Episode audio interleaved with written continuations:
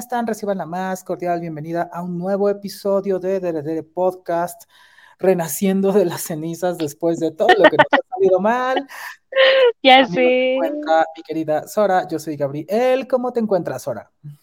Muy bien, muy bien. Ya es, no, iba a decir ya es 23, casi 24 de diciembre, pero no. ya es 24. Ya, ya es 24, mis pozolitos. Estamos grabando este episodio de Dere Dere Podcast en plena, en plena Nochebuena. En plena víspera de Nochebuena, así es. Pueden ver ahí en pantalla, quienes nos ven a través de YouTube, que está cambiante la luz en la locación. Así es. está padrísimo. Tengo mis. Tiene esa eh, mira. calaverita multicolor luminosa. maravillosa.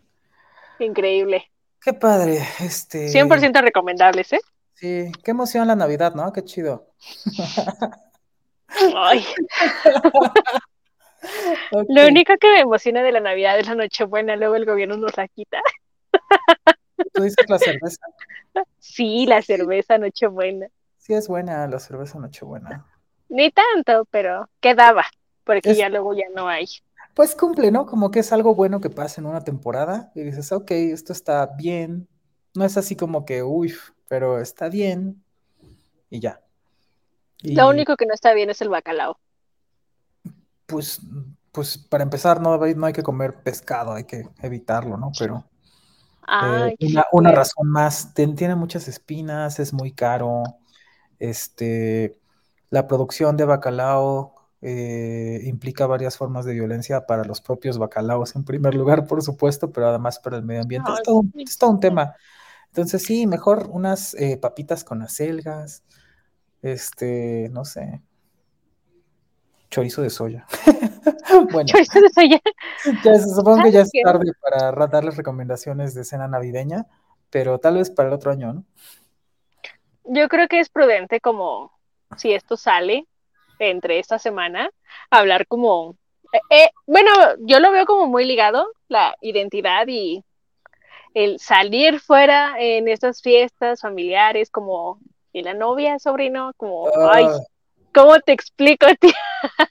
no sé, como, yo he visto a mucha gente como quejándose de que la tía le va a estar preguntando que si ya dejó de ser gay, que si ya dejó, o sea, como, ay tía, ¿cómo te explico, no? Como si ya dejó de hacer sus, mm, la J, la palabra con J. no sé, ¿qué, ¿qué, qué, otra se me ocurre que sea recurrente? Bueno, y los casos más afortunados en los que ya te llaman por tus pronombres y no pasa absolutamente nada más, ¿no? Como el gran, gran paso. El, el salto mortal en el que utilizan un pronombre y no otro y, no explotó este, nada, no hubo un incendio, no hubo falla en la Matrix. Sí, sí, sí, sí. Sí se podía este, usar otro pronombre. Otro pronombre.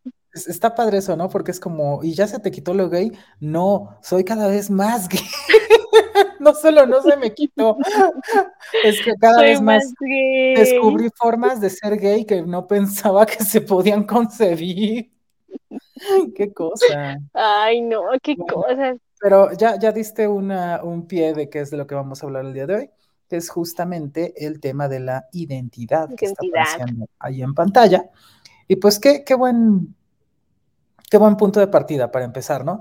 Eh, ¿Cómo se supone que te tienes que presentar con otras personas? Con otras personas. Eh, que además se sienten con la seguridad de que les debes explicaciones y que les debes... De que les debes explicaciones.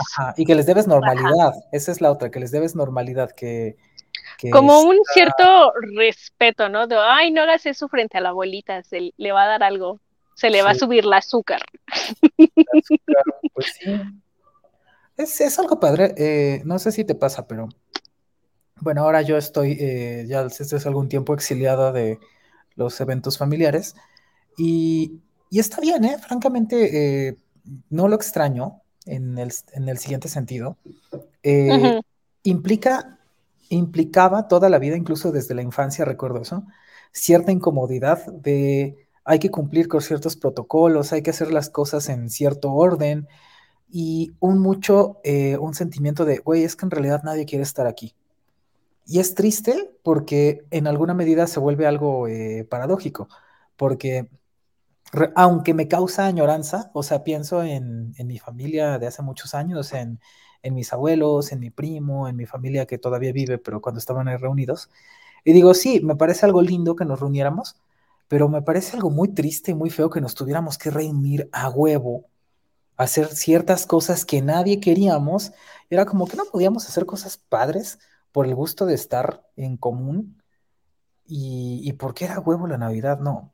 Entonces, eso no lo extraño nada, o sea, sí extraño a, a, mi familia que falleció, extraño a mi familia que sigue con vida, pero con la que no me puedo juntar, este, pero, pero no extraño en ese sentido eh, como tal estar ahí, o sea, incluso ahora mismo pienso que, que si, si me reinsertara esas prácticas, volvería a esa incomodidad, porque aparentemente eh, hay algo muy, muy fuerte de cómo es la norma y cómo te tienes que comportar y cómo te tienes que sentir y que, que nadie quiere, pero sigue haciendo. Y eso es muy chistoso, ¿no?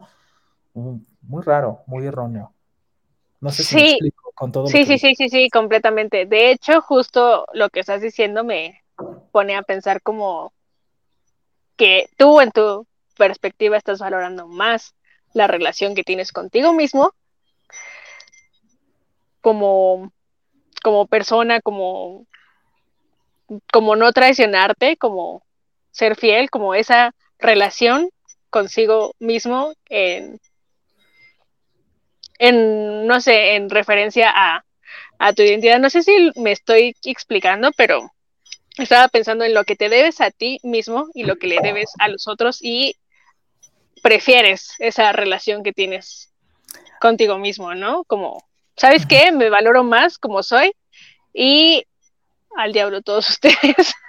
Es que hay un punto donde eso ya no es negociable, o sea, donde eso ya lo hiciste. No, ¿verdad? Ajá. Ya no hay marcha atrás, ya este, sí, ya no hay el control Z, así de ya no soy gay.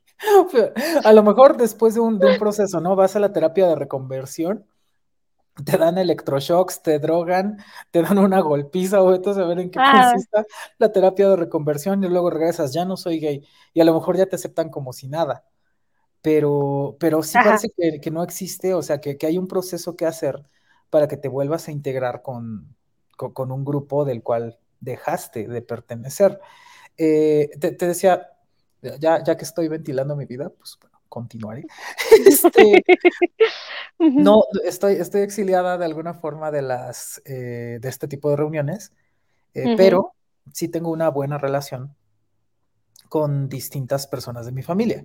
Lo que pasa es que estamos en el entendido de que tenemos una buena relación, pero es una relación medio furtiva, por decirlo así, porque es como, vale, yo sí te quiero y te acepto, pero el costo, y obviamente no, no sé si lo discurren así y nunca se los pediría, de hecho estoy muy de acuerdo en yo estar en el exilio, de decir, yo prefiero que ustedes estén bien, que ustedes se reúnan, que tengan la Navidad, que tengan los cumpleaños de las criaturas y demás sin mí, a que por tratar de hacer, mi, promover mi reinserción a la familia, eh, se peleen entre ustedes y, y ya, o sea, porque afortunadamente, y eso es muy distintivo en mi caso, o sea, como siempre yo creo que tenemos que ser conscientes de nuestros privilegios. Yo soy una persona que transicionó ya, eh, pues ya pudiéndome hacer cargo de mí, ya como una persona adulta, como ok, ajá, sí. que no es lo mismo. Sí, que no es lo mismo que, que alguien que, que, pues de hecho necesita eh, del respaldo y del seno familiar para la, para la supervivencia. Entonces, de pronto mi exilio pues duele, es triste, eh, es bonito eh, reencontrarme con, con, contigo misma. Conmigo y con personas de mi familia que hacen un esfuerzo ah, por concebir cosas que nunca habían concebido y por utilizar los pronombres correctos y así. O sea, por ejemplo, mi mamá, o sea, mi mamá este, un, un día me sorprendió mucho, este, que, que, ya se refirió a mí como, ah, sí, hija, e incluso me regaló una bolsa y además era una bolsa vegana, ¿no? Entonces así como que... Órale, es que buena onda. Haciendo un gran esfuerzo visiblemente para mí, pero por supuesto pues yo no voy a ponerla en la situación donde ella se tiene que echar un round con el seno familiar para promover que mi reinserción. O sea, este, afortunadamente no lo necesito. Este, pero pues otra vez, mi situación es atípica. O sea, las familias normalmente están ahí eh, para dar un soporte que no es eh, prescindible, como en mi caso. Ese es el sentido de que vivamos en familia. Eso de hecho lo leí en tu tesis, si estoy en lo correcto. Creo que sí. Ya, ya me olvidé de eso desde hace dos semanas, entonces lo, lo deseché de mi memoria. Pero sí, como el ser parte de, ¿no? El, el núcleo familiar y de lo que implica, no solo como en las relaciones, sino eh, todo el contexto que, que precisamente se desarrolla sobre la, los cuidados, sobre el intercambio, la protección. No sé. Ajá. Sí, y es que justo, a ver, vamos entonces ahí a entrarle al tema de la identidad, porque algo que recuerdo mucho en esas discusiones agrias de por qué tienes que cumplir con este, pasar las fiestas, estar en la Navidad y demás. Específicamente yo cuando era una persona soltera, pero todavía no era tan gay. este, era como tienes que pasar la Navidad con nosotros porque tú no, tú no tienes pareja, tú no tienes este, con, con quién ir a pasar la Navidad, entonces tienes que estar aquí. Y eso es como, pues no, ¿por qué? O sea, no, no, no veo la obligación, o sea, no lo entiendo. Y algo que, se argumenta, en, no en mi familia nada más, creo que esto es un lugar común, es que existe una especie de compromiso moral donde eh, por tener membresía en un grupo, en este caso en una familia, pues tiene ciertas obligaciones. Y, por supuesto, esta, eh, esta obligación se cancela cuando eh, no te ajustas a la norma de ese grupo. O sea, porque no va del otro lado. Es como, vale, yo tenía la obligación supuestamente de cumplir con mis compromisos con ustedes cuando estaba dentro de la norma, pero estando fuera de la norma, lo que me toca es el exilio. No me toca que ustedes cumplan de regreso con ese compromiso de cobijarme o de acompañarme. Es no, entonces, este, esa, ahí lo que se ve es este, una, mm, pues, una normatividad muy fuerte que determina cómo tienes que ser como individuo y cómo te tienes que relacionar con las otras personas. Sí, sí, sí, sí, es justo lo que te iba a comentar, como creo que es prudente hacer una pequeña pausa para que tú y yo demos como lo que pensamos que es una identidad o la constitución de una identidad. Chafo. Mira, hay algo que me gusta mucho que, dice la enciclopedia Stanford en su artículo. Creo que fue lo que más me gustó. Dice, el, tema con la identidad es que pareciera que es algo tan simple que no hay que explicarlo. O sea, es poco controversial. E incluso eso por una parte. Por otra, si pensamos aristotélicamente, la identidad es un principio. Y los principios medio que pues una idea es que no hay que andarlos explicando, más bien hay que asumirlos o no. Entonces, el principio de identidad, por ejemplo, es algo que es muy difícil de rechazar. Eh, que algo sea igual a sí mismo, parece que es incluso difícil concebir que no se cumpla. Pero, eh, si nos vamos un poquito más, fíjate, siempre está este, este podcast saca lo más, este, eh, no, sé qué decir, lo más no analítico de mí. Este, si nos vamos un poquito más atrás, justo ese es el tema con la permanencia. O sea, si, si tenemos eh, una permanencia de una identidad fija o es cambiante. Y el tema con la identidad, en el caso de las personas, y en el caso de la lógica también, o sea, sí, con el caso de las personas claramente es cambiante, y en el caso de las lógicas, en este caso lógicas temporales o adaptativas, también lo que verías es que la identidad de algo, pues es algo que, pues, vaya, así como hemos tenido otras lógicas no clásicas donde suspendes eh, el principio de no contradicción en pos de una metodología para X o Y, en este caso podrías pensar en un escenario donde suspendieras el principio de identidad para explicarte cosas como los cambios dinámicos, porque resulta ah, que algo como eh, Gabriel eh, de cinco años en aquel entonces sea la misma persona que soy yo, cuando son completamente distintas, ¿no? Cuando hasta se llaman distinto. En aquel entonces yo no me llamaba Gabriel, él me llamaba Gabriel. entonces es chistoso como, eh, resulta que soy la misma persona, ¿no? Eh, incluso la, por decirlo así, la, ontología este, burocrática o la metafísica de la burocracia, ¿por qué ahora que tengo un CURP nuevo, eh, podemos presumir que soy la misma persona? ¿O es nueva persona? Claro. Nuevo CURP, nueva persona, ¿no? Este, cosillas así que, que, son minucias, pero este, que te dicen, no, pues es que si, si, si tratáramos el tema de la identidad como en la lógica clásica, como algo fijo, este, como algo fijo tal como lo entiende el principio de identidad y los otros principios aristotélicos, pues eh, solamente podríamos hablar de identidad en contextos extensionales, no en contextos dinámicos o cambiantes. Y cuando hablamos de la identidad de personas, estamos siempre hablando de contextos cambiantes y dinámicos.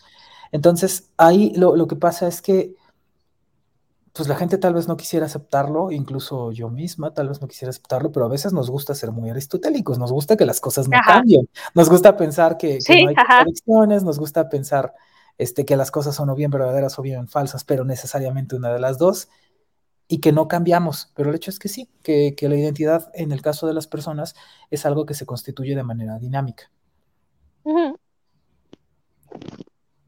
Ya, ¿qué, ¿qué piensas de todo eso? Increíble, impresionante.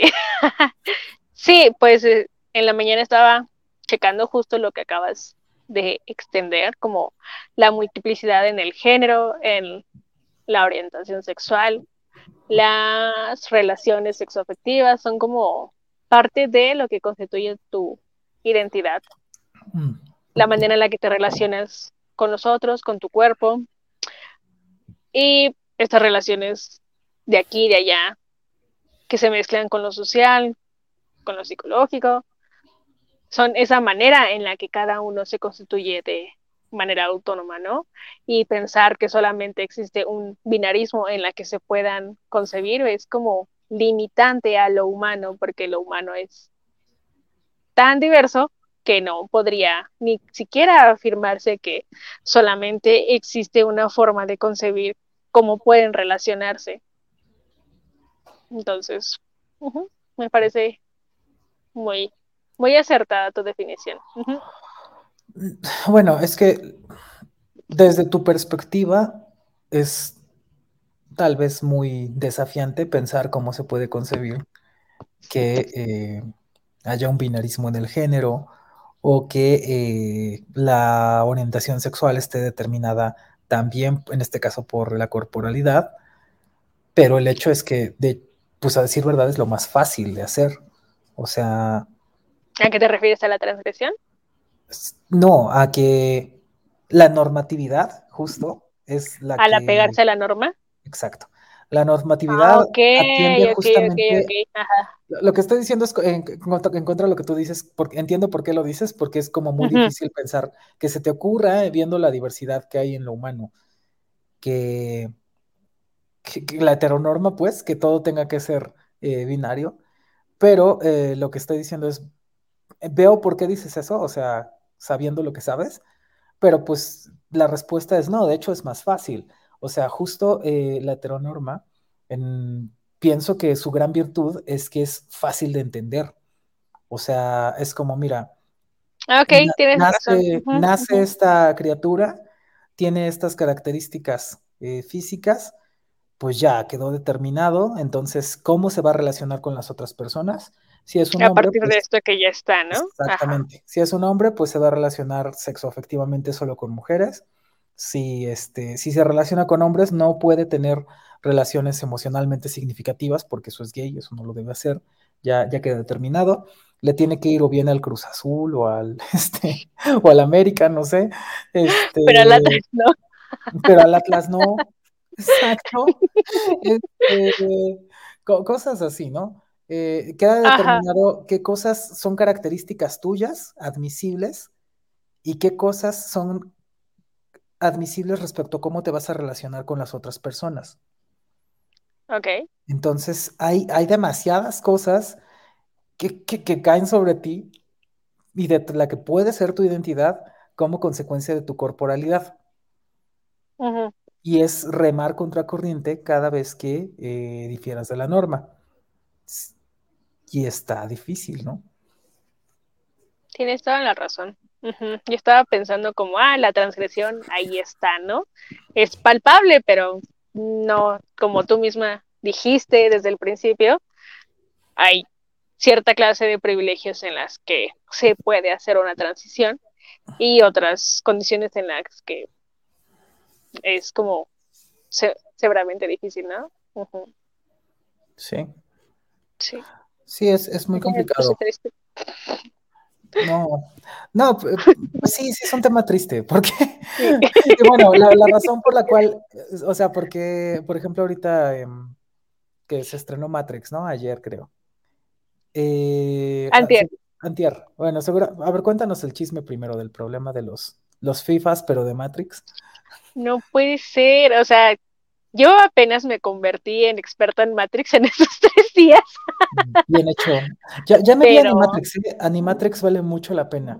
Muy bueno Animatrix. Pero, ay no, estuve viendo varios comentarios en el Twitter y se referían como, no sé, la nota decía como, las hermanas Wachowski están estrenando tal cosa, que no sé qué, prometen que la cuarta entrega de Matrix va a ser no sé qué, y, y ahí estaban, ¿no? Los FIFAs de Matrix, de es que cómo están imponiendo sus ideologías a una película que no tenía nada que ver con una transición de género, ¿por qué nos hacen esto? De eso ni siquiera va la película, y es como, güey, las propias directoras ya mencionaron como que sí era una metáfora a la transición, a su propio proceso, pero que ni el mundo y probablemente ellas tampoco estaban listas para, para expresarlo abiertamente, porque incluso vi que en el caso de la transición de una de ellas, de Lily,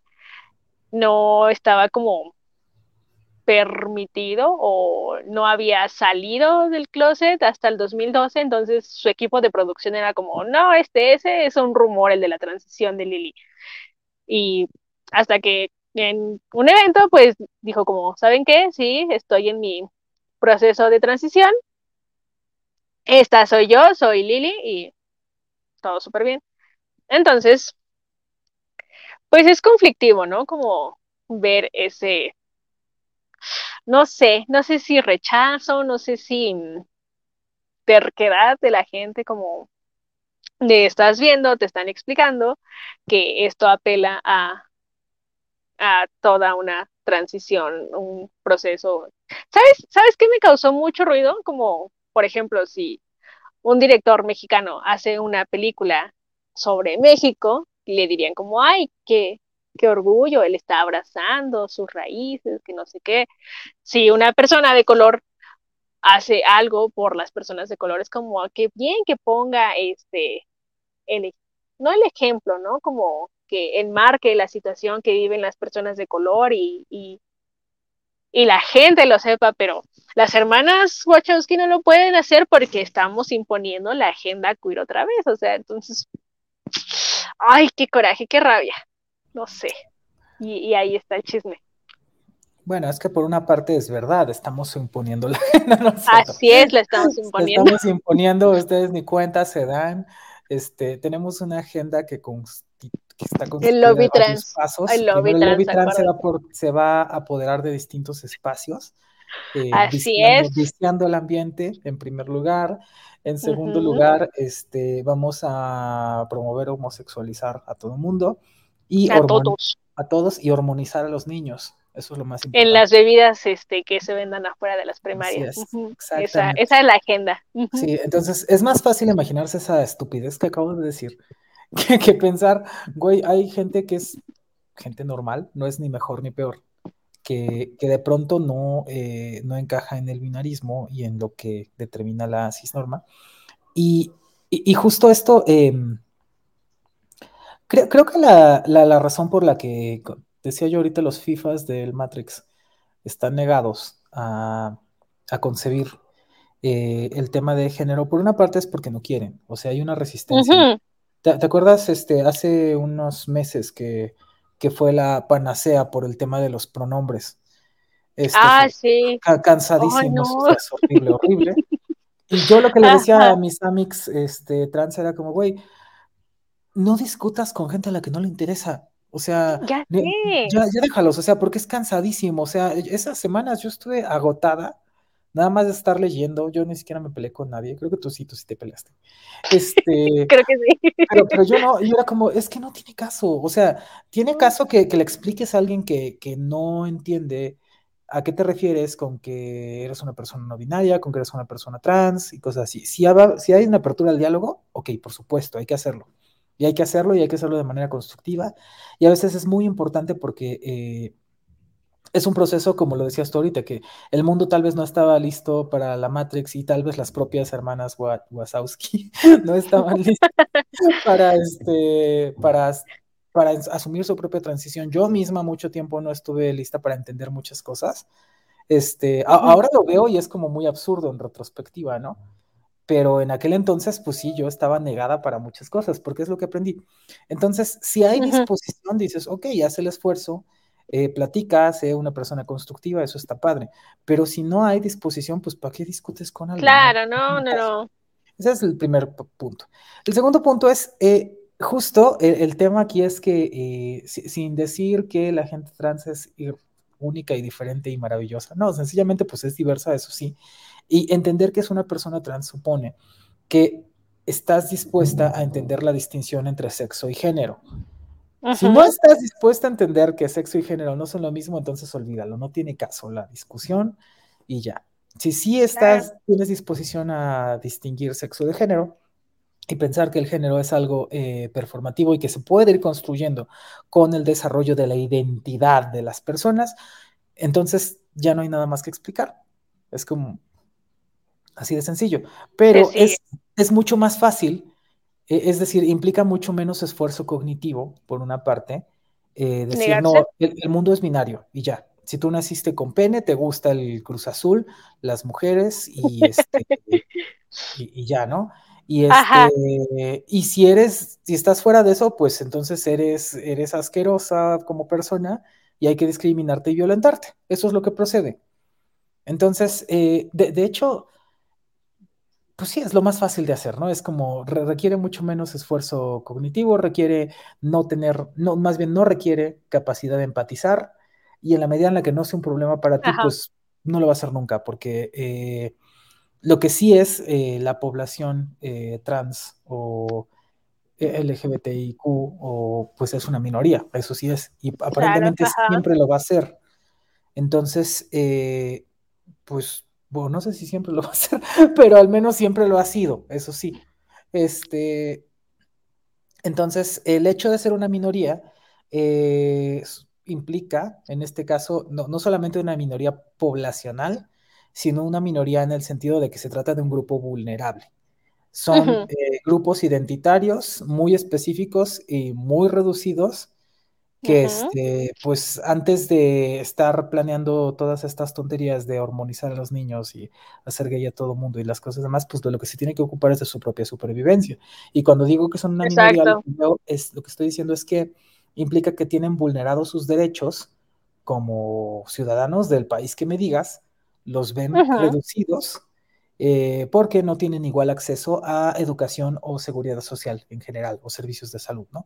Entonces, este, a eso me refiero cuando digo, además de que son una minoría poblacional, son una minoría en tanto que son un sector vulnerado.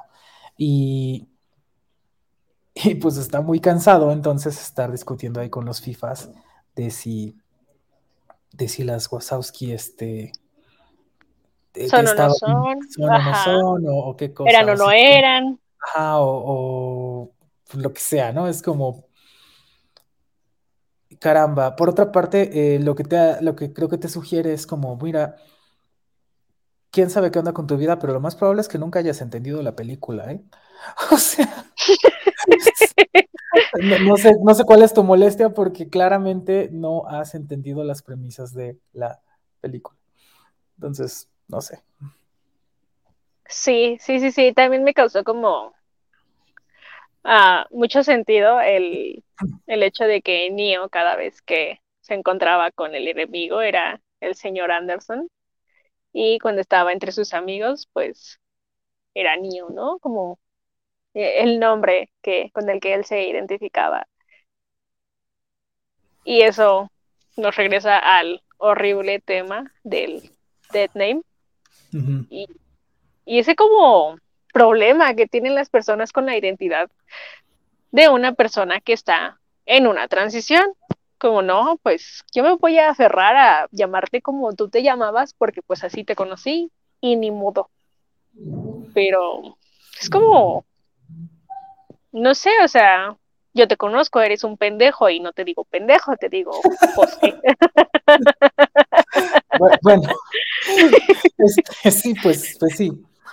Eh, tiene varias características, mira, o sea, si hablamos sobre expresiones denotativas y nombres propios, hay uh -huh. cosas que establecer ahí. Cuando tú dices eh, pendejo, de pronto estás tal vez utilizando una describiendo una descripción, una, una expresión denotativa corta, cuando dices ese pendejo de allá, Ajá. ese pendejo de allá es una expresión denotativa, ¿no? Ajá. Entonces, ¿para qué sirven las expresiones denotativas? Pues para apuntar a un objeto. Y los nombres también. En vez de que le digas ese pendejo de allá, le dices este Pedro, Luis, no sé cómo se llame, ¿no? Ajá. Y este, el tema con los nombres, ya vimos, eh, pues los nombres son arbitrarios y convencionales. Claro. Entonces, es, tiene mucho sentido que si tú conociste a Pedro y ves ese pendejo de allá y quieres llamar su atención, le digas Pedro y ya. Y ya. Pero luego llega Pedro y te dice, no, ya no soy Pedro, ahora soy Luis. Porque Ajá. ya no le gusta ser Pedro por la razón que sea. Es como, pues mira, no hay algo metafísicamente anclado de, de ninguna forma, no es posible para decir que, que el nombre está irremediablemente asociado a, a, una persona o a un lugar claro. o, a, o, a, un nada. Mm. Esto se me hace muy chistoso porque eh, alguna vez hablaba sobre eh, implicaturas bueno, implicaturas conversacionales primero y convencionales después. Las conversacionales son estas que hacemos como que en petit comité, así como chistes locales y cosas eh, cancelables chiquitas. Eh, uh -huh. Y pues ya nada más tienen que ver con la conversación entre tú y yo de pronto. Y las implicaturas okay. convencionales tienen que ver con la cultura. Por ejemplo, si tú o, o yo vamos a Reino Unido y queremos conducir un auto, la cultura vial nos dice que no tenemos que conducir del lado derecho, como normalmente lo hacemos acá, sino del izquierdo. Y eso es algo a lo que hay que adaptarse. Y entonces la gente tradicionalmente pensaría algo así como, no, pues es que es este, eso ya está en la cultura y es imposible cambiarlo, ¿no? Y es uh -huh. como, güey, es, es algo tan, tan, pero tan contingente. O sea, y si hablo del conducir un vehículo, es por citar un ejemplo de una implicatura convencional o en este caso cultural. Eh, okay. Y este. Y pasa lo mismo con la expresión de género, por ejemplo. Uh -huh. este, don, dependiendo de la cultura en la que te pares, pues va a diferir, ¿no? Entonces, que tú le digas a alguien como no, este, está escrito en, en piedra como en las tablas de la ley de Dios, cómo te tienes que comportar, pues es claramente un error. Uh -huh. Es algo que, que, no sabes en realidad, como eh, que, que, no tienes, no, no, hay de dónde saques esa certeza, eso es lo que quiero decir. Sí. Este, y que lo que sí se puede demostrar es que es perfectamente cancelable. Y ustedes me dirán, ay, no, pero no puedes ir y decirles al Reino Unido que, este, que dejen de hacer eso. Mira, no sé cuántos años va a vivir la humanidad o no sé cuántos años va a vivir la gente del Reino Unido, pero estoy segura de que en algún momento se van a terminar y se va a terminar esa convención. Así de sencillo.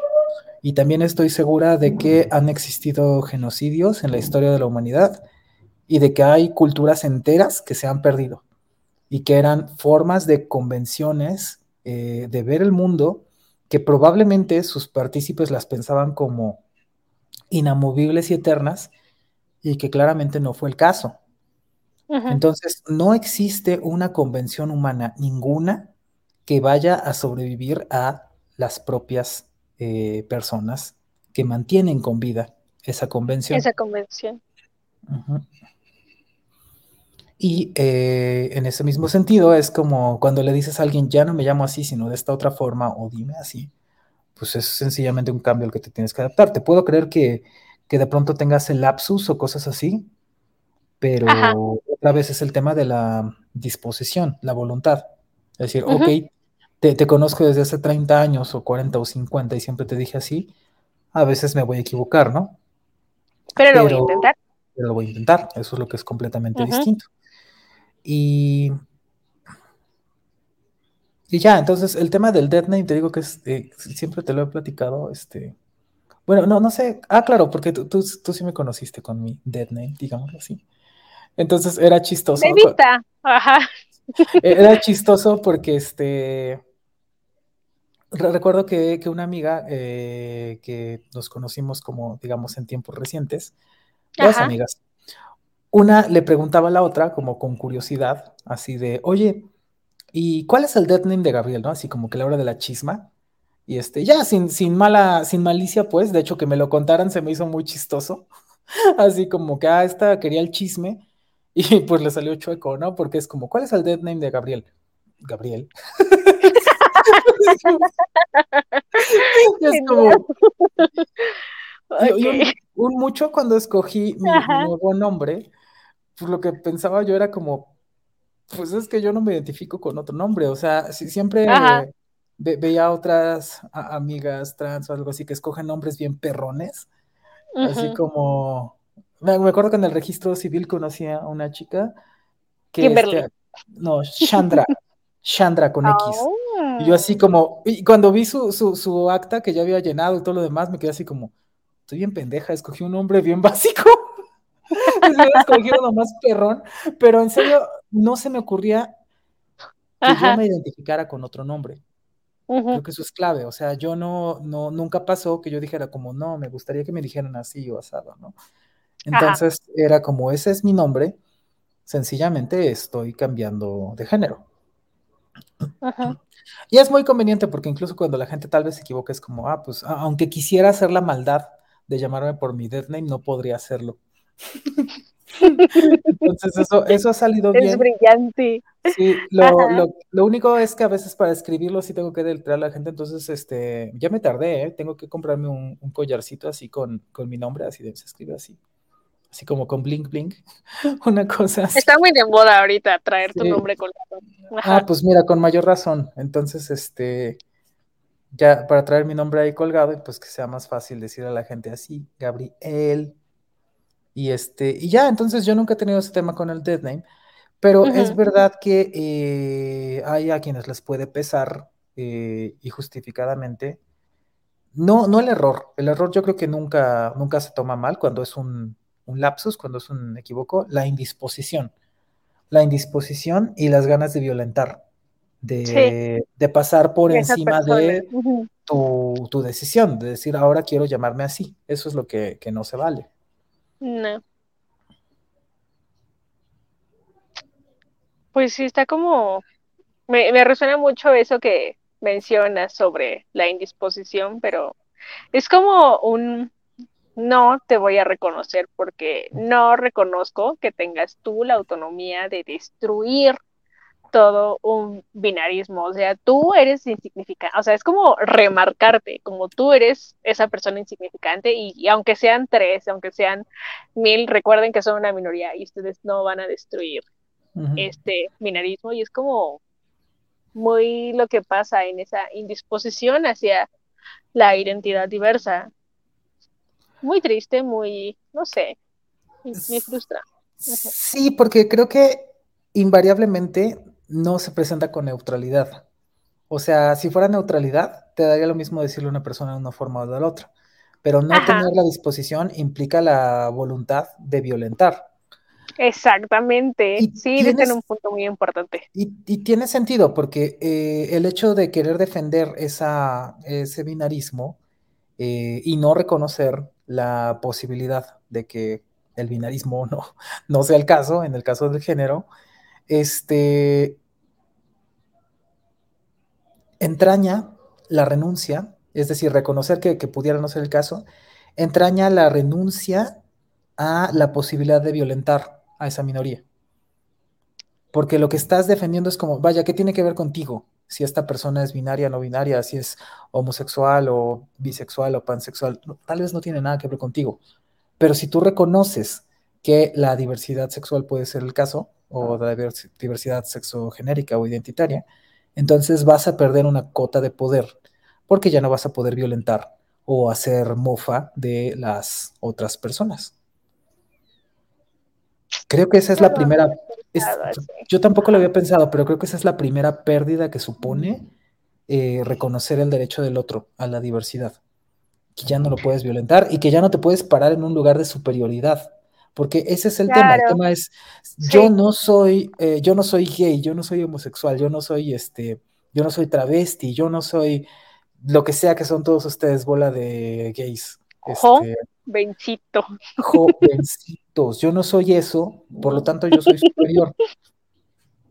Y, está muy entramado en la cultura y en el lenguaje. Sí, claro que sí, claro que sí. El hecho de que puto, por ejemplo, sea un insulto, que sea un peyorativo, este, tengo gente a, la que estimo que, que me va a llevar algún tiempo dar ese proceso de reconfiguración social, de decir, mira, entiendo que tú no eres una persona homofóbica, por cómo te diriges a mí, por cómo nos relacionamos y por varias cosas que observo.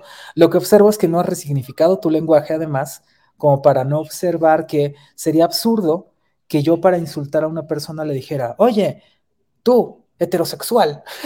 Así como, güey, eso no tiene, una carga peyorativa de ninguna forma. Claro. No, hay forma en la que puedas pensar, eso es una, un insulto y es un peyorativo. No, es ridículo. Bueno, es igual de ridículo que tú utilices puto para insultar no tiene sentido. La carga peyorativa está puesta en la práctica discriminatoria claro, de la que históricamente se ha hecho eh, uso, pues. Ajá. De hecho, ahorita que estabas como mencionando eso de renunciar a, una posición, eh, estaba recordando el famoso borrado de mujeres que, que ha estado ganando terreno ¿Qué, qué he estado llevando a cabo en estos meses? Así es, que se ha estado llevando a cabo por la agenda queer, el borrado de mujeres. Este, yo de pronto, así vas a chasquear los dedos y voy a desaparecer un día de estos. tengo, yo un borrador ahí grande para borrarte. Entonces, eh, hace como unos dos meses me encontré con un texto en el que mencionaba que a principios de la revolución industrial, cuando las mujeres estaban comenzando a laborar en las fábricas y fuera de casa y contribuyendo al gasto, adivina quién pegó el grito al cielo porque estaban haciendo un borrado de su identidad. Los hombres estaban como mencionando que estaban haciendo un borrado de hombres porque les estaban quitando el estatuto de jerarca y los estaban como disminuyendo en su identidad, no sé, como, mm, ah, este, sí, sí se parece mucho a lo que andan diciendo hoy en día. Híjole, qué, pendejos. Que, normalmente, lo, conecté enseguida.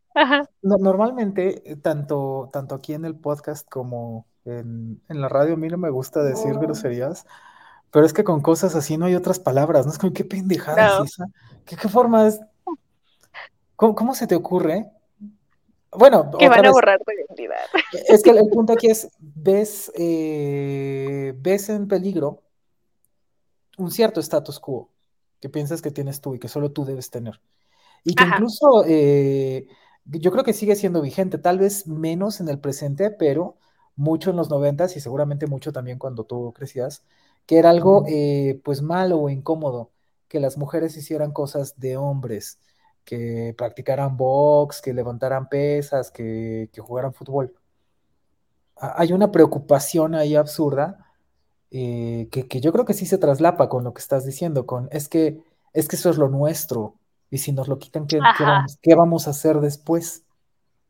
Incluso como ese apego hacia la maternidad, ¿no? Y esa bueno, que en la última década se ha como puesto de moda, no, no diría puesto de moda, se ha como normalizado esa renuncia a la maternidad y incluso hay varias anécdotas que te encuentras en el Internet de las cosas sobre mujeres que definitivamente no lo recomiendan, que o sea, pues ya están ahí sus vendes, las quieren mucho, pero que te comienzan a hablar sobre esa romantización de la maternidad y bueno, aquí diría algo como que muchas personas dirían como es lo inherente a una condición femenina y es la reproducción.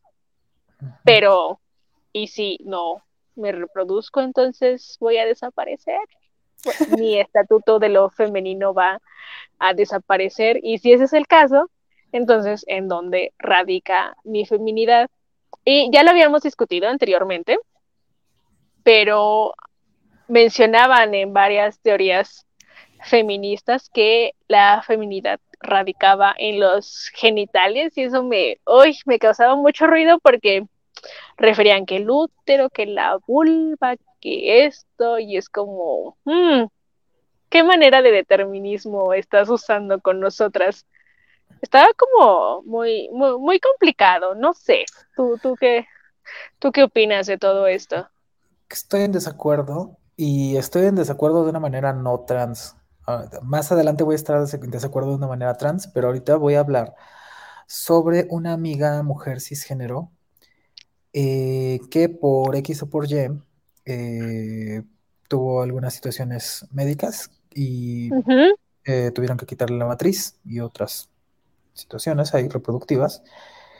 Y algo que me platicaba ella era que le había resultado muy violento participar en ciertos grupos como de apoyo, incluso de yoga y ondas espirituales, donde le decían, no, es que la matriz es donde está tu feminidad y además es donde está tu creatividad, porque con la matriz es con lo que damos a luz y no sé qué. Y ella calladita, ¿no? Así como que, güey, yo no tengo matriz. Ella ya tiene una hija, afortunadamente, tenía mucho, mucho deseo ella de tener una, una niña, ya la tiene.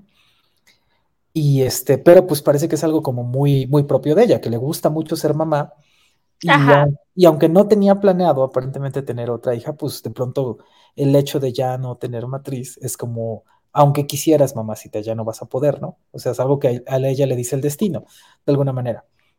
Entonces, que le estén diciendo, este, tú ya no vas a ser una persona creativa, tú ya no vas a tener esta fuerza femenina, tú ya no tal, que por supuesto no se lo estaban diciendo de manera agresiva, eso fue, fue, un accidente como muy, desafortunado, pero me decía ya que, que, eso le marcó mucho. Fue así como, yo no creo ni que mi creatividad ni que mi feminidad se hayan ido con mi matriz, ¿no? Ni con, mi, ni con la posibilidad que yo tuviera de, de Sí, es sumamente violento y es como más violento asumir que la maternidad se puede vivir de una manera, ¿no? O sea, yo no soy madre, yo no sé, también estoy hablando sin saber, pero pues no sé, veo a muchas personas teniendo como ese ánimo de, adoptar, como esas personas que se juntan en una relación y que pues adoptan el papel de padre o de madre, pero no tuvieron nada que ver con la reproducción del pequeño individuo al que están llamando hijo o hija.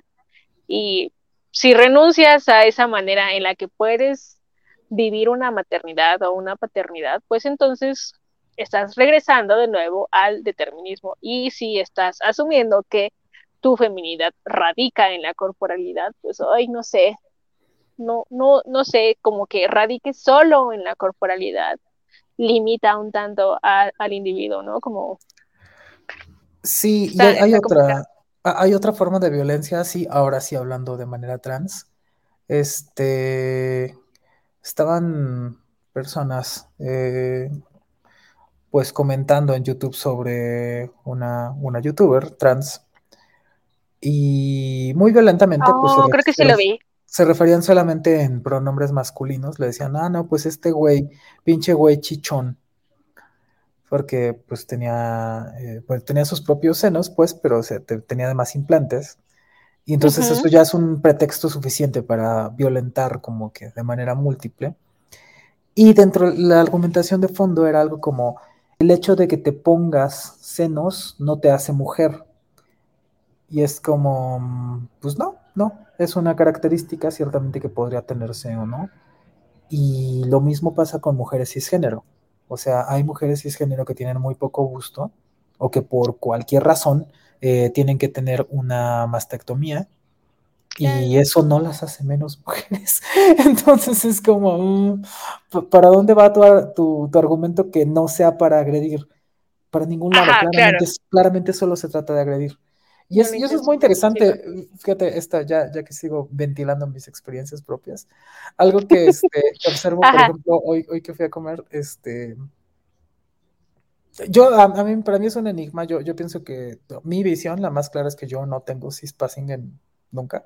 Tal vez a veces con cierto arreglo, pues.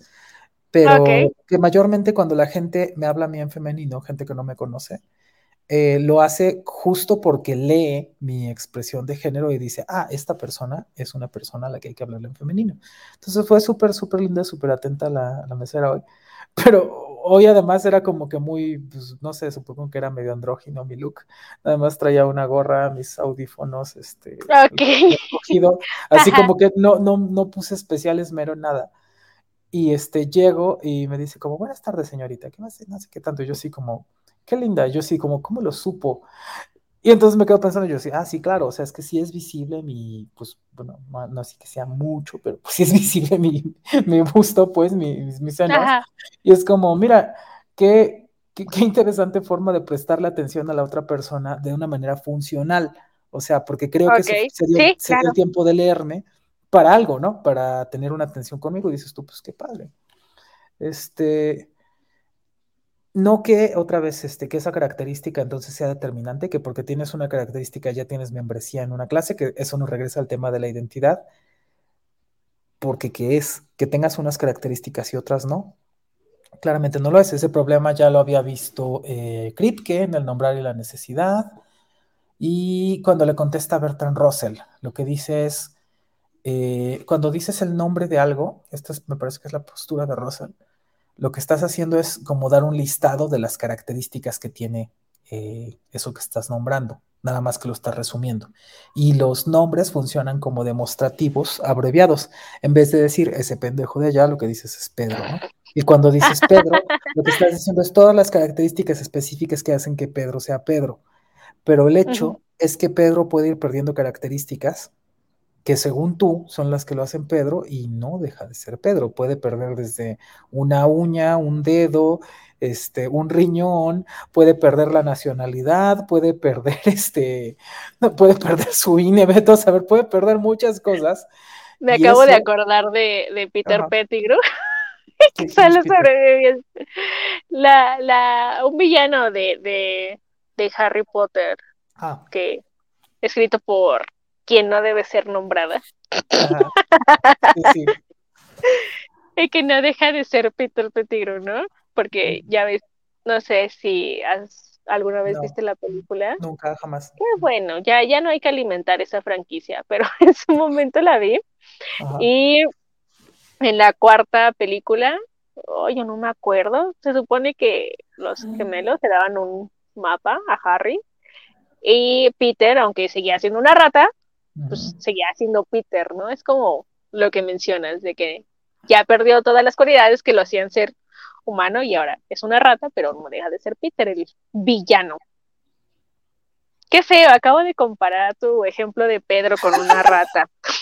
bueno, mira, aquí te va otro. Este, a ver, el hecho de que tú vayas al registro civil y hagas el cambio, que tú digas, ahora ya no me quiero llamar este, Sora Hashiba, sino eh, Sora Suprema, o como tú quieras llamarte. Un no lo había pensado, qué, qué, buen. Un nombre así, perdón, sí, eh, Sora Suprema. ¿Sabes por qué lo pensé? Porque el otro día La Bellacota. Algo así. Decides que quieres cambiar de nombre. Y que pues ya que estás en eso, quieres cambiar de género. Este, no, espera, tú no, otra, otra persona menos gay. Este, alguien, una, un, FIFA, que diga que Ah, mira, este es el ejemplo bueno. Un FIFA pierde una apuesta. Ok. Entonces, como perdió el FIFA la apuesta, tiene que ir y cambiarse el nombre. Porque el Atlas no ganó. Porque el Atlas no ganó. Sí ganó el Atlas, pero digamos que había apostado al León. En un mundo posible normal, el Atlas no hubiera ganado, pero en este sí ganó. Entonces, sí ganó. Este FIFA le, le apostó a León y entonces como perdió, tiene que ir al registro civil, cambiarse su nombre, ahora se va a llamar Raquel y tiene que cambiar su género de masculino a femenino. Ok. Legalmente, esta persona es mujer, sí, pero claramente no estaríamos hablando de que solamente por hacer eso su identidad de género haya cambiado, porque sus motivaciones son, muy distintas. Entonces, lo que dirían eh, algunas personas serían como, ve, mira cómo tú misma ya diste el, argumento de que no eres mujer. Lo que estoy diciendo es que no se trata nada más de eso. o sea, no se trata de una característica legal o un acuerdo, lo que tiene que ver con tu identidad como persona. Es algo complejo y que está en constante revisión y, que se está construyendo. Eh, este, ay, esto, esto lo vi en una autora que, si no me acuerdo ahorita de su nombre, ahorita lo, lo googleo, y este, porque es muy importante la referencia. La construcción del sujeto eh, mujer de manera autónoma es algo que se tiene que estar construyendo, que no pasa nada más así. Este, entonces, hay un ejemplo, de hecho, este, en el anime de esto absurdo que acabo de decir de la apuesta. Eh, es el anime ¿De Animatrix? no, en Animatrix no, porque en Animatrix sí lo están planteando de alguna manera seria, aunque nunca tocan el tema del género, eh, solamente el de la identidad en general. Ok. Pero en Goku Dolls, eh, Backstreet Girls Goku, Dolls se, se, llama, es un trío de yakuzas que cometen un error, no sé qué tontería es la que hacen, que generan un gran problema y tienen dos opciones. Los, los van a matar o van a acceder a hacerse una cirugía de reasignación de sexo y una serie de cirugías plásticas y a estar en entrenamiento para convertirse en idols, este, en mujeres idols, pues. Y de eso va, y de eso va toda la serie, en que dicen, no, pues queremos vivir, eh, vale, entonces las vuelven idols, y pues ya, pasan dos años regresan. Y ahora se llaman Blackpink. Y, dice, y, ese, y esos yakuzas ahora son conocidos como Blackpink. Pero Blackpink son cuatro, yo dije que eran tres. Este, pero, sí es, pero sí es justo la, pero es justo la idea. O sea que a la, a la vista del público y de todo el mundo, pues son unas chicas idols cualesquiera, ¿no? Es decir, son cisgénero, pues no, no hay, nadie sospecha que, que, eran yakuzas hace algún tiempo. Entonces, eh, Claramente aquí, eh, por supuesto, es una serie este, cómica, esa es la idea, pero toca varios puntos muy interesantes, porque el, el primer tema es eh, su identidad no cambió porque seguían siendo las personas que eran, sencillamente se vieron en una situación donde se les obliga a performar una, eh, pues una cierta forma convencionalmente entendida como femenina, pero pues que no les es propia, que le están haciendo fuerzas. Y de hecho, Dirían tú, dirías tú como, ay, pero eso es absurdo, güey. Eso es lo que le hacen a toda la gente trans toda la perra vida. Toda la vida se supone que, como tienes una cierta corporalidad, tienes que performar lo que va acorde con esa corporalidad que tienes, aunque no lo quieras. Entonces, aunque a ti no te guste, te, tiene que, te tienes que ir al Atlas, este, tienes que hacer esto, aquello, vestirte de esta forma, comportarte así y relacionarte de cierta forma con solas con, ciertas personas solamente y con otras no. Entonces, sí, lo que está poniendo Goku Dolls en, sobre la mesa es un absurdo, pero que se refleja con otro absurdo de la realidad. O sea, dices, güey, es que es absurdo que alguien lo obliguen a ser trans, pues sí es igual de absurdo que alguien lo obliguen, a, ser, cis. Exactamente, es igual de absurdo. Y eso sí creo que, me parece que Goku Dolls tiene más fondo de lo que parece, ¿no? Esa es una. Otra, que en el hacer de su vida como idols, pues empiezan a hacer cosas que pues irremediablemente se vuelven parte de sus hábitos y algunas les gustan y otras no. Entonces, cuando empiezan a hacer cosas que les gustan, que descubren que se sienten con comodidad haciéndolas, es como, güey, ¿qué está pasando? O sea, me estoy creyendo esto de que soy una idol. Y es como, ah, entonces es, es muy chistoso cómo empiezan a tener conflictos consigo mismos y con sus colegas yakuzas, porque ese es el entendimiento que están todo el tiempo, ¿no? Es como esta eh, normatividad eh, masculina súper absurda, pero que se aferran a poder cumplir. Y eso es, eso es otro punto interesante.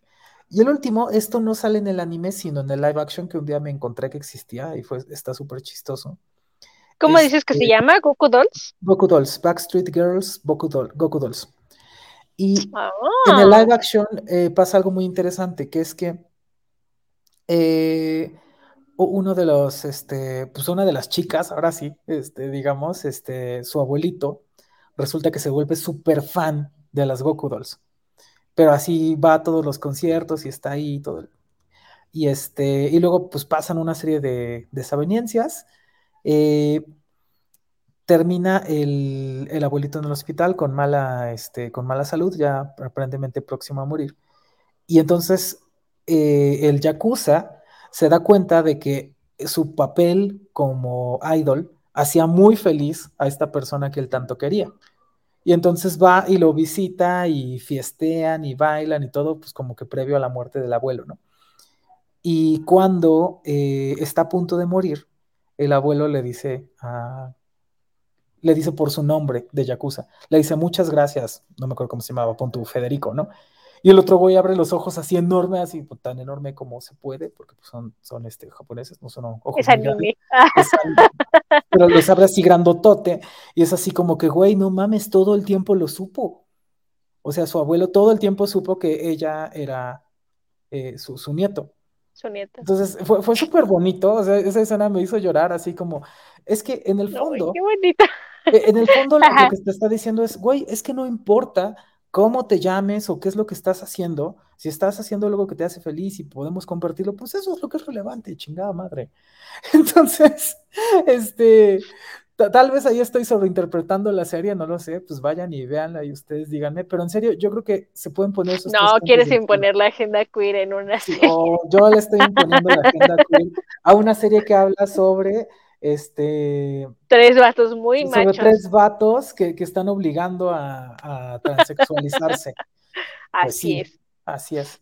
No, pero yo creo que tiene al menos esos tres puntos muy importantes que, que manifiesta de una manera muy llevadera y que, y que realmente son más serios de lo que parecía, este, al menos por el, por el tenor de la obra, ¿no?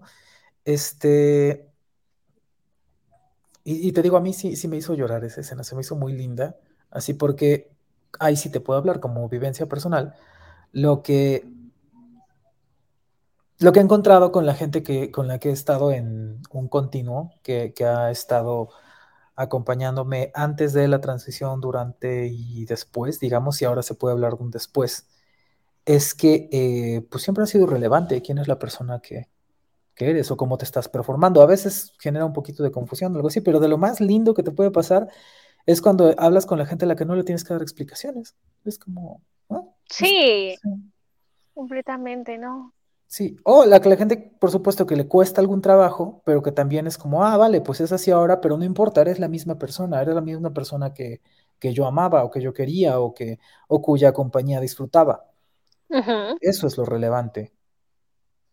Y es otra vez el tema de la identidad, porque entonces eres la misma persona que se ha construido para tener otra forma, nada más, otro nombre, otra expresión tal vez, otras actividades. Otras maneras de expresarte pero mismas neurosis. Sí, sí, sí, completamente. Sí. Me gusta que, esta vez no, no, se haya ido muy triste el camino de este, de esta conversación. La, vez pasada fue como, ay, me voy a cortar las venas. Sí, estuvo feo. Eh, eh, además hubo un episodio intermedio que la gente no lo sabe, pero que sí hicimos, que era el de el banquete, Ah, sí. Y había quedado padre, ya había quedado padre, pero se quedó como que en el Zoom y luego se murió mi computadora y pues ya no lo pudimos recuperar. Este, y pues luego, como dije, se murió mi computadora y pues ya tampoco podíamos grabar. Y también me había muerto yo, pero ya reviví. Entonces, este, por eso apenas estamos volviendo. Eso debimos decirlo al principio del programa, ¿verdad? Ajá, sí, debimos decirlo al principio, pero no sé por qué se nos ocurrió ahorita.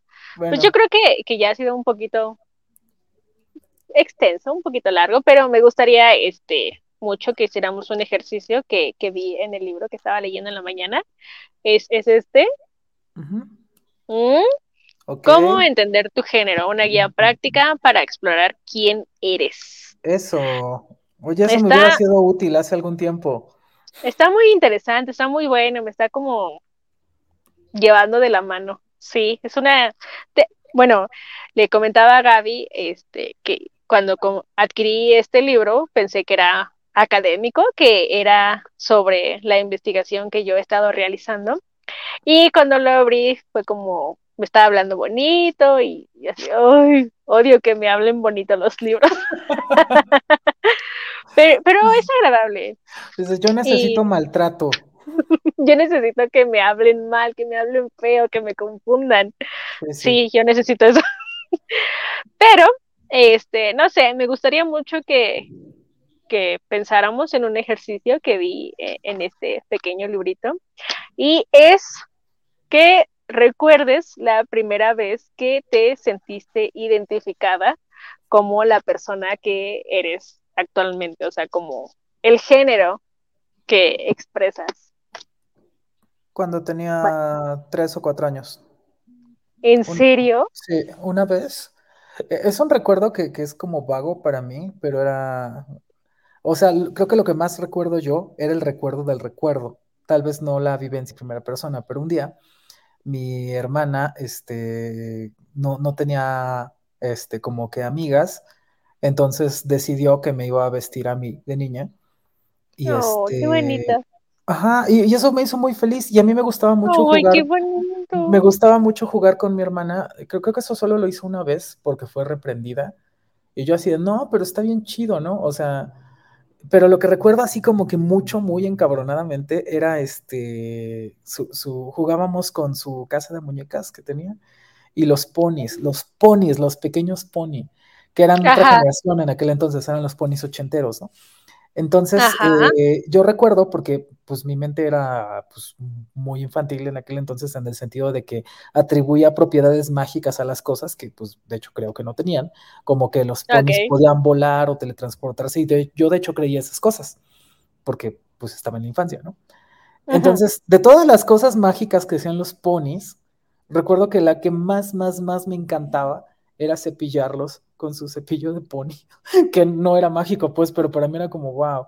Y, todo eso, no que sea en sí mismo eh, masculino o femenino, ¿no? Pues toda la gente puede jugar con ponis o no hacerlo, pero sí tiene que ver, o sea, yo lo que sí veo es como que un brinco de quién soy ahora y cómo eh, la persona que me identifico ahora y quién quería ser en aquel entonces y tal vez no podía.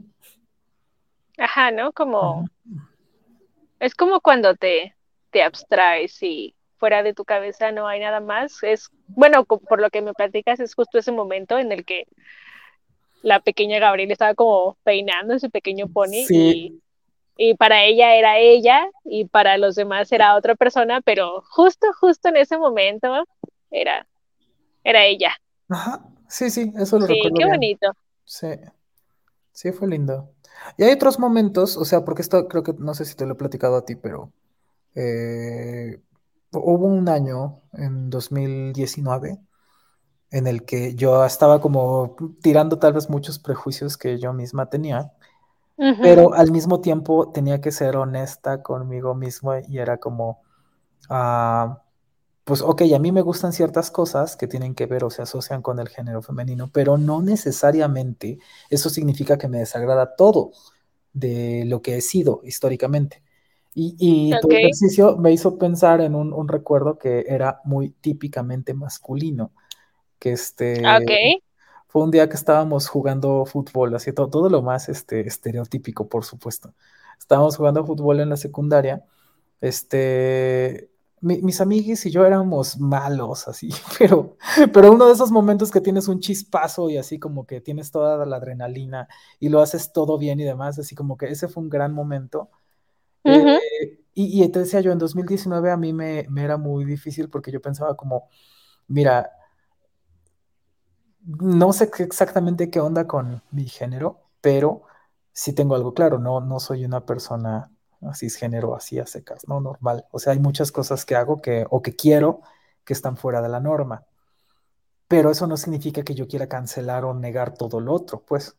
Entonces, eh, mi, conclusión en aquel entonces era, bueno, tal vez hoy estoy en el espectro no binario. Y, si al, y si al, final, tal, ya sé que no me preguntaste todo esto, pero se me hace, se me decirlo, porque, eh, porque me remitió a esos dos recuerdos como que están en los polos de los estereotipos. si al final yo dije como, bueno, claramente soy una persona trans porque no, eh, no encajo en el género asignado que me fue asignado. Exactamente qué soy, tal vez no lo sé y no lo tengo que saber, porque tengo que escoger. Pero si, si escojo que mis pronombres sean femeninos, si escojo identificarme como una mujer trans, es porque es lo que más me gusta. Eso sí lo tengo muy claro. Es decir, a mí me gusta que se a mí con pronombres femeninos y que mi nombre sea femenino. Y, y ya, eso, eh, la, la, respuesta última es, es, que eso me gusta más, así de sencillo. Y de hecho, sí, eh, pues no, no me gusta que, como decías hace rato, que sea desconocida o minimizada, entonces mi, mi, este, mi identidad como persona trans. Y ya creo que esa fue la clave, como decir, ¿qué hago por obligación? ¿Y qué es lo que más me gusta? ¿Y qué es lo que más me gusta? Sí. Qué bonito, qué bonito ejercicio. Padre ejercicio, me gustó. Sí, te, te, voy a ir compartiendo los que... Yo creo que terminando de, de leerlo te toca a ti. Está como muy bonito. ¿A, ti qué te pasó con ese mismo ejercicio? Ay, no supe cómo responder. Ay, entré como que en mucho conflicto. Yo siempre he estado como en mucho conflicto, porque, bueno, por ejemplo, yo he crecido como en una familia diversa y mm, no sé, como para mí que me dijeran que ser gay es no es normal, era como no, eso no pasó. Entonces, cuando, cuando, ah, yo, yo supongo, yo supongo que, que ya cuando me empecé a cuestionar sobre lo que yo quería como hacer de mi vida, fue como en secundaria más o menos, pero yo tenía como una visión muy triste sobre mí misma, como de fracaso y así. Y realmente nunca me cuestioné nada sobre el género, como que lo asumía, nunca tuve como una relación con mi género, es como, si a mí me pregunta en la calle fulanito, es como, ah, sí, soy una mujer cisgénero, pero te lo diría así como, ah, sí, en teoría, pero, pero así que, que yo sienta algo que me haga femenina, no, yo de hecho no podría siquiera afirmar qué es lo femenino, y en ese cuestionamiento hay una gran problemática para decir cómo, cómo me relaciono con mi propio género. Ay, e, es una experiencia muy, muy fea comparada con, con lo del pony que estabas peinando. Sí, sí, sí, es, muy, muy distinto, pero es que...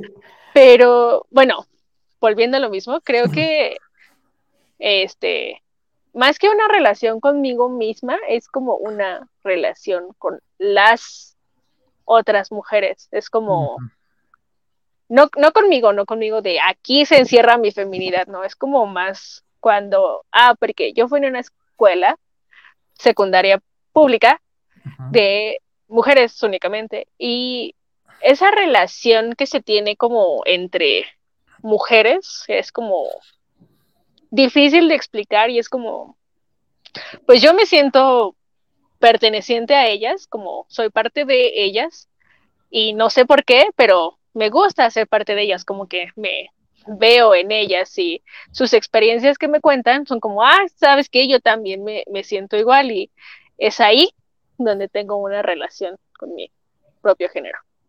Sí, esa es la respuesta. Ya, a ver, si, si puedo simplificar la respuesta porque fue muy larga.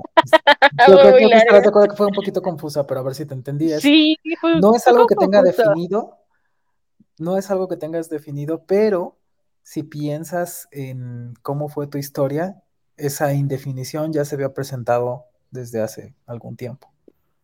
Ajá. Ya. Sí, es como, no sé, creo que ahora estoy más confundida sobre, no, no podría decirte que, que es lo femenino porque no lo sé. Entonces, que yo diga soy femenina, es como, ay, pues es que no sé qué es eso. Entonces. Pues es que, mira, el, tema aquí es, eh, otra vez, no es una colección de propiedades, porque no es como que te falte una y entonces ya, ya fue, ¿no?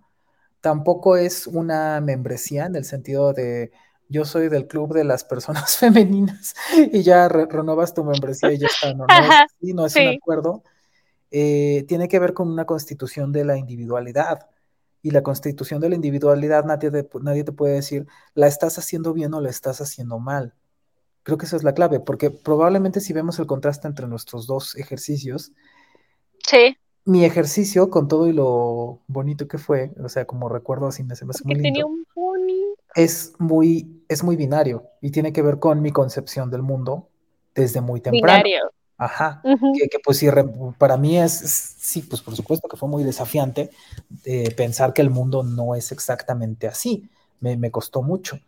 Y en cambio, justo lo que tú estás contando es, yo vengo de una historia donde eh, si bien sí viviste o creciste en una sociedad eh, heteronormada, tu familia, el seno más cercano en el que creciste, no era así. Entonces, eso ya, ya, yo creo que ya supone, no, no sé si la palabra es una ventaja, pero un punto de partida muy distinto con respecto a la visión completamente binaria. Porque claro.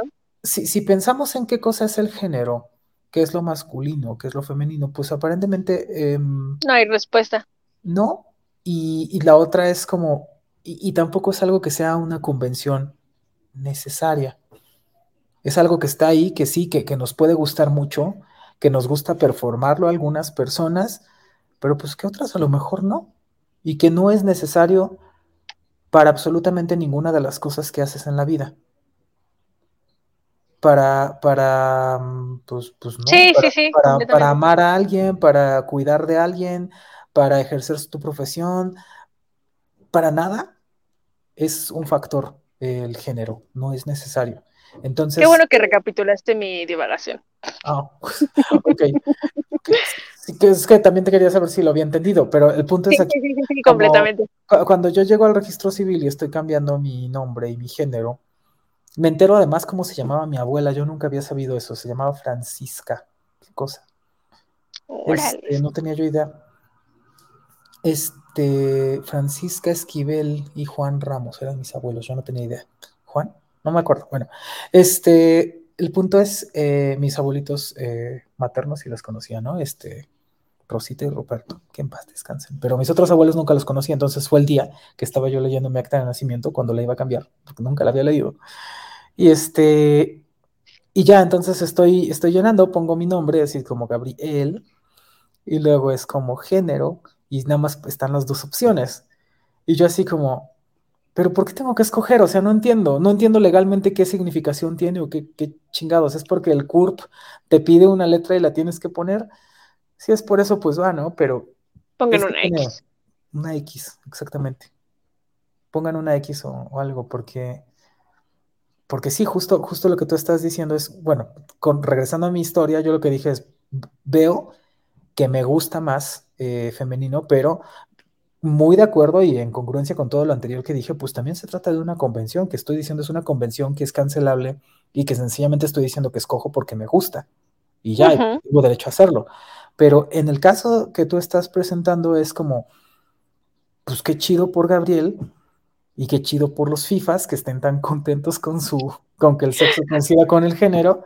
Pero, pero para mí no es el caso ninguno de los dos, ni el caso de la persona transbinaria, ni el de la cis binaria, sino algo distinto.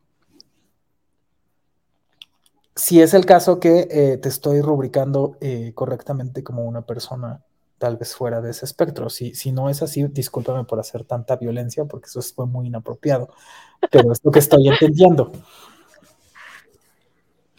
No, no es algo que, que, me, que me quite el sueño. ok. Te digo, o sea, como si tuviera que etiquetarme, porque odio las etiquetas, sería como, sí, soy una mujer cisgénero, pero me identifico más como con otros aspectos de mí, como las relaciones que tengo con otras personas, la relación que tengo con mi propio cuerpo no sería como de género en primer lugar, sería como ¿cómo expresarlo? Sería como más de intento de autocuidado, como de procurar mi, mi autonomía, mi independencia, mis procurar mis saberes. Cosas así, sí. Yo priorizo. Es que eso es interesante, a ver, porque te dice la gente, por ejemplo, llegas a algún lugar y llegas a otro país. Entonces te tienes que presentar con lo que establecen los acuerdos internacionales, que es tu carta de presentación. Ajá. tu nombre, está tu edad, tus, tus datos ahí, hasta los biométricos y ciertas cosas. Y la pregunta sería como, ¿eso es quién eres tú? Y lo que tú contestarías, según lo que entendías, por pues la respuesta es no, yo no soy mi CURP, este, yo no soy, yo, no soy mi INE, yo no soy eso. Entonces es como, ah, entonces ¿qué eres? ¿Eres este, estudiante de filosofía? ¿Eres, ¿Eres mexicana? O sea, ¿dónde está la identidad de, otra vez, la... Sí, ese es un muy buen ejemplo, la identidad de lo mexicano.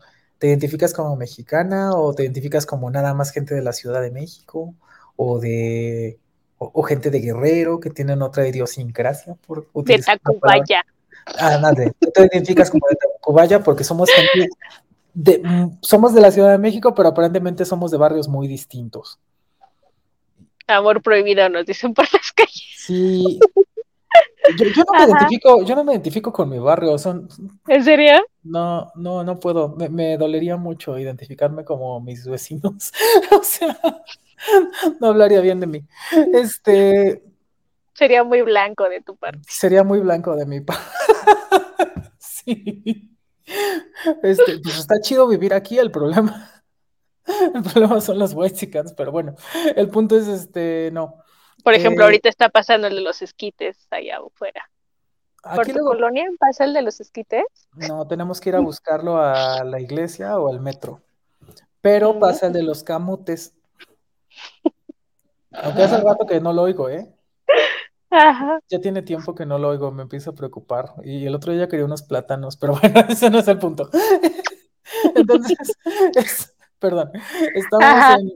Ajá, entonces es qué cosa te da la identidad y es no son esa no es esa colección de accidentes. O sea, hay una continuidad a veces de tu propia memoria, de tus recuerdos y que si tú tuvieras que presentarle como tú como persona le quisieras decir a alguien más, mira, te tengo que presentar quién soy Tal vez eh, podrías hacer dos cosas. Uno, contarle tu historia. O dos, presentarle las cosas que has hecho y que piensas que te representan más. Entonces ahí de manera súper mega chaira, yo lo que diría es, pues si alguien me quisiera conocer, este, yo lo que diría es, este, pues que escuche mis canciones, no sé, que, que, escuche mi podcast, que escuche, que escuche mi programa de radio. Eso, me parece que eso da más información de quién soy yo por supuesto que lo claro. la, INE. Y así. Me siento así. Sí, sí, sí. Por ejemplo, me eh, se va a escuchar muy feo, muy feo lo que voy a decir, pero es como, ah, es como, cada vez que me subo al metro es como, ah, yo puedo ir en ese vagón. y ya, es la única vez que pensé en el día en, en ser mujer. Ajá. y es, ay, no sé, si se escuchó muy feo. No. No, este, fíjate que es muy interesante, apenas este, un, amigo tomamos el Metrobús tarde y este, y eh, súper buena onda, me, encanta que la gente tiene apertura a preguntarme cosas, dice, ¿te puedo preguntar algo? Sí, dice, pero me, dice, pero me regañas si la cago yo, sí. dice como, o sea, ¿tú puedes entrar a ese vagón? Y yo sí, sí, o sea, la ley de la Ciudad de México me ampara. Digo, a veces lo hago y a veces no, dice, ¿cuándo? Dice, pues si hay lugar, no lo hago. ¿Para qué? Yo no quiero problemas, en primer lugar. En segundo lugar, este, a veces sí, cuando, eh, sobre todo si voy con amigas o algo así, que pienso que pueden, eh, que, está como, cosas súper subjetivas, ¿no? Como está como pesado el ambiente y que dices, no quiero que mis amigas estén en el lado de los orangutanes, pues entonces vamos para allá. O sea, sí. Este, Ajá, ok. Solo en casos así, este, me parece importante. Y recientemente me di cuenta que eso era pragmático, pero que era una decisión nada más mía. Recientemente también me di cuenta de que como una acción política, sí es relevante que, lo haga. A veces este también es el tema de los, espacios públicos, ¿no? Siempre los baños, sí, siempre claro. los baños. Entonces, como que a veces me levanto, estoy con, con amiguis y les digo, bueno, voy al baño, voy al baño de mujeres, Tal vez haya un problema, ustedes disculpen, o sea, en serio, o sea, yo puedo ir al baño que sea así, pero me parece que este que es importante que yo eh, lleve a cabo esta acción política porque esto tal vez ya lo conté, porque no se trata de mí, Se trata de los espacios seguros para las personas trans, para alguien joven, una chica trans joven, que se pueda ver muy vulnerable en un baño de hombres. Entonces es como, no, no se trata de mí. Y de hecho, pues yo, a mí me da lo mismo entrar a uno que al otro, este, pero no se trata nada más de mí. Entonces sí, ese es, ese es otro tema, pero luego lo que nos dicen es, ah, pues entonces para la gente que, este, que está fuera de la norma, tal vez tienen que tener su propio espacio como universal, ¿no? Y, y el punto es, bueno, si la gente fuese toda civilizada, todos los espacios deberían ser universales. Así de sencillo. Creo yo. Sí. Pero pues no, vivimos en una sociedad eh, donde la distinción entre las corporalidades determina la distinción entre los géneros y esa distinción entraña formas de violencia. Y está... Y de sujeción. Ajá, y pues está jodido, ¿no? O sea, como, pues, ¿por qué? Y ya, entonces lo que, lo que creo es que como, así como, como Sora, como Yami, todos tendríamos que poder llegar a dejar de pensar que somos mexicanos. eso no tiene nada que ver conmigo. Yo tuve la desgracia que de estar aquí tengo que pagarle impuestos a estas personas. Y aparte se supone que eso me identifica con, con un montón de prácticas bárbaras que no tienen que ver conmigo. Pues no. O sea, te identificas con lo que es bueno para ti, lo que es constructivo y lo que vale la pena replicar. De decir, ok, eso, eso tiene sentido. Pero pues no con lo que no, ¿verdad? No sé si se entendió mi analogía del. Sí, sí, sí, se entendió. Sí, sí se entendió. Sí, sí, sí. Como que ojalá pase como. Ay, ay, no, es que te voy a spoilear. Spoilea bueno, ah, no, no, me tiene mucho... La semana pasada escribí los agradecimientos de, de, mi, ah. de mi tesis y así, y cité como. Hice algunas citas y cité primero a RuPaul. ok. Porque todos nacemos desnudos y lo demás es drag. y ¿RuPaul no estaba funada? Mm, un poquito, un, poquito, pero ¿debería borrar esa frase? No sé. No, no sé. No, sé, la verdad, no sé. Sí, sí sé, sí, sí, sí, sí, le he cachado con cosas eh, medio otras ya, feas que ha Ya se, ya se medio disculpó, ya como que ha intentado enmendarse.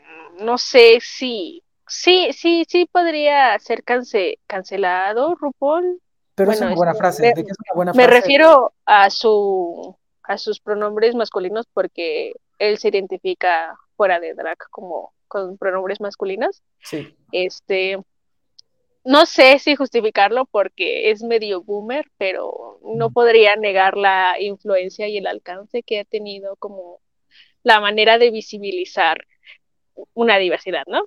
Pero bueno, eh, la otra cita es de Gail Robin en El tráfico de mujeres y dice, el sueño que me parece más increíble es el de una sociedad en la que no importe el sexo o el género, sino la persona con la que haces el amor. Mm, Está como mm. muy bonito.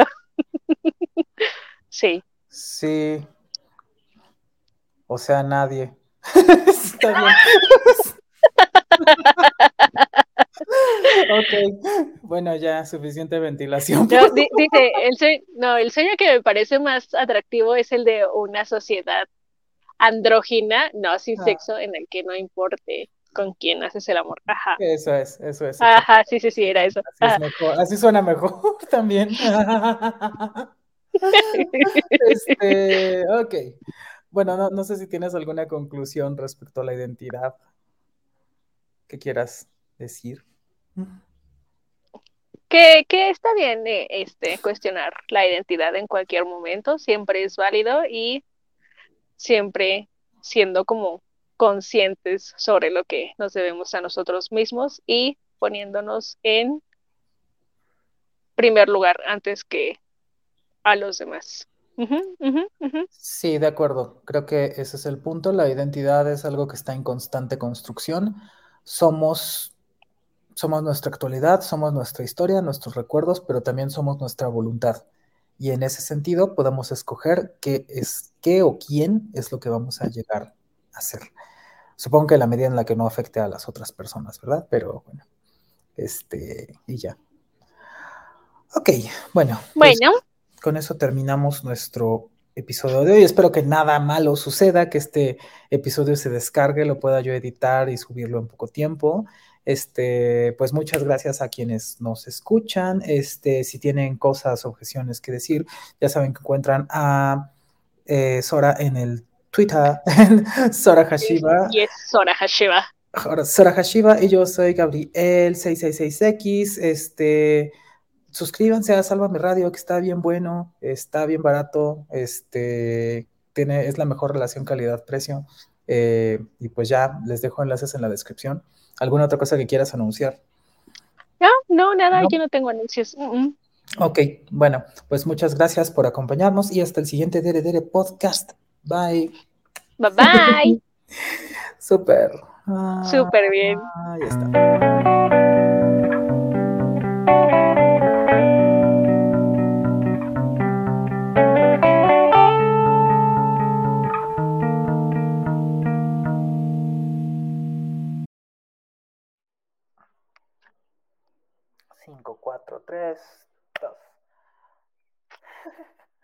Hola amigas, ¿cómo están?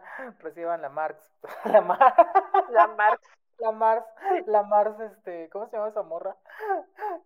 La Mars, se llamaba la Mars. la Mars Azteca. La Mars, ok. 5, 4, 3, 2.